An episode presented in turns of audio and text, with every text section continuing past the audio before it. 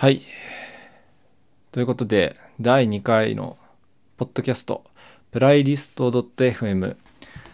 始めたいと思います。えーとですね、まあ、前回、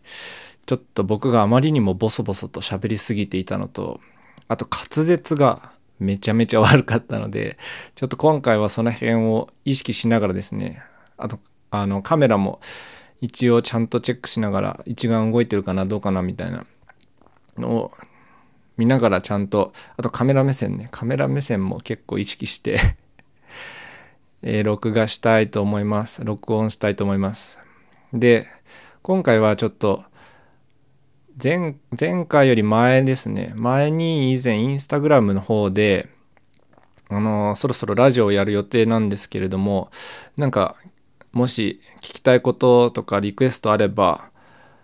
あの、教えてくださいっていうのをインスタグラムの方で告知したらですね、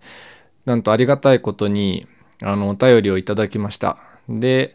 今回はそのお便りを紹介して質問に答えようかなというふうに思っています。で、お便りくれたのは、えっと、ラジオネームのキラカナさんっていう方なんですが、まず、ラジオって、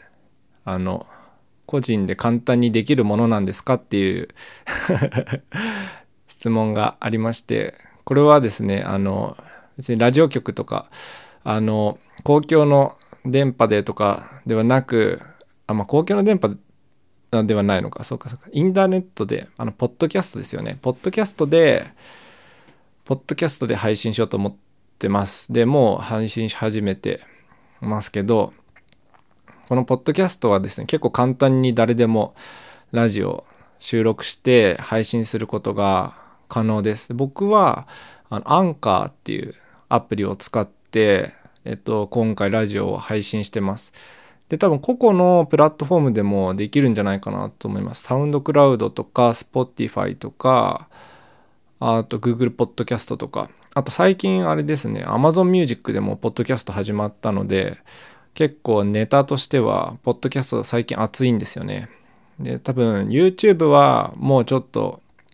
今から参入するの遅いけど、ポッドキャストはこれからが日本は熱いぜみたいな、多分そんな感じなんですよね、流れ的には。なので、ちょっと僕もポッドキャスト始めてみたわけですが、あの、誰でも簡単に始めることができますという、はい、お答えでした。で、あともう一個、あの、質問いただいてて、もう一個はですね、木と皮を組み合わせるっていうのは、どういうきっかけで思いついたんですか？みたいな質問をいただきました。で、これは、えっとですね、僕が木工の学校とか行く前の話ですね。僕が会社員辞めた年か辞めた次の年ぐらいかな。に、ちょっと僕の中でも木工というか、まあ、木が、木が好きすぎて、身の回りのあらゆるものに木を使いたいみたいな、そういうですね、ちょっと変な暑い時期があったんですよね。で、その時期に、ちょっとカバン、カバンっていうかショルダーバッグですね。ショルダーバッグ、今持ってるやつもうそろそろ変えたいんだけどなとか思った時に、木のショルダーバッグ欲しいなって思ったんですよ。ただ、ショルダーバッグも全部木にしたら、もう硬いし、もう、あの、身にこう、背負った時に、すごいもうなんかもう、パカパ、痛いだろうなと思ったし、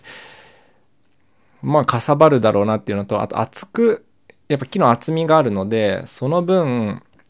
ちょっとごっついカバンになりそうだなって思ったので、あのまあ、革、革がいいなって思ったんですよね。さすがに木は使えないかなと思って、革がいいかなって思ったんですけど、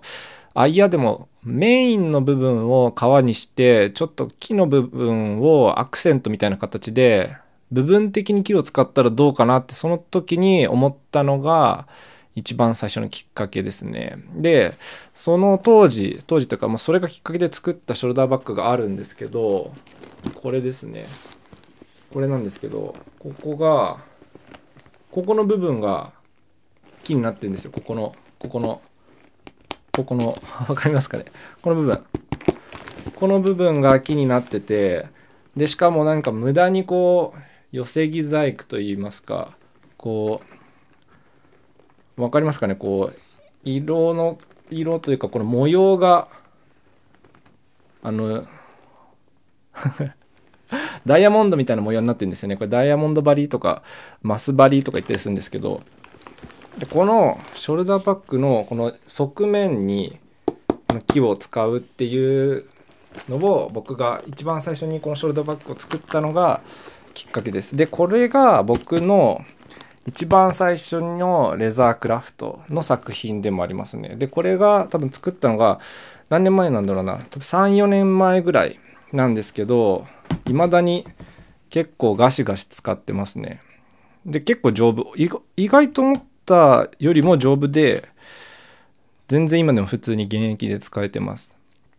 なので、これちょっと僕の思い出の作品であり、僕がまあこういう作品を作るようになったきっかけの作品でもあるのでこれは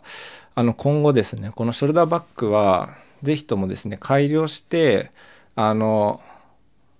まあ定番商品みたいな形にしていきたいなとは思ってるんですけどちょっとまだそこまで今の段階ではできてないという段階ですね。あでも今後ショルダーバッグは定番商品にしたいっていう強い思いはあるんですけどまあそんなことで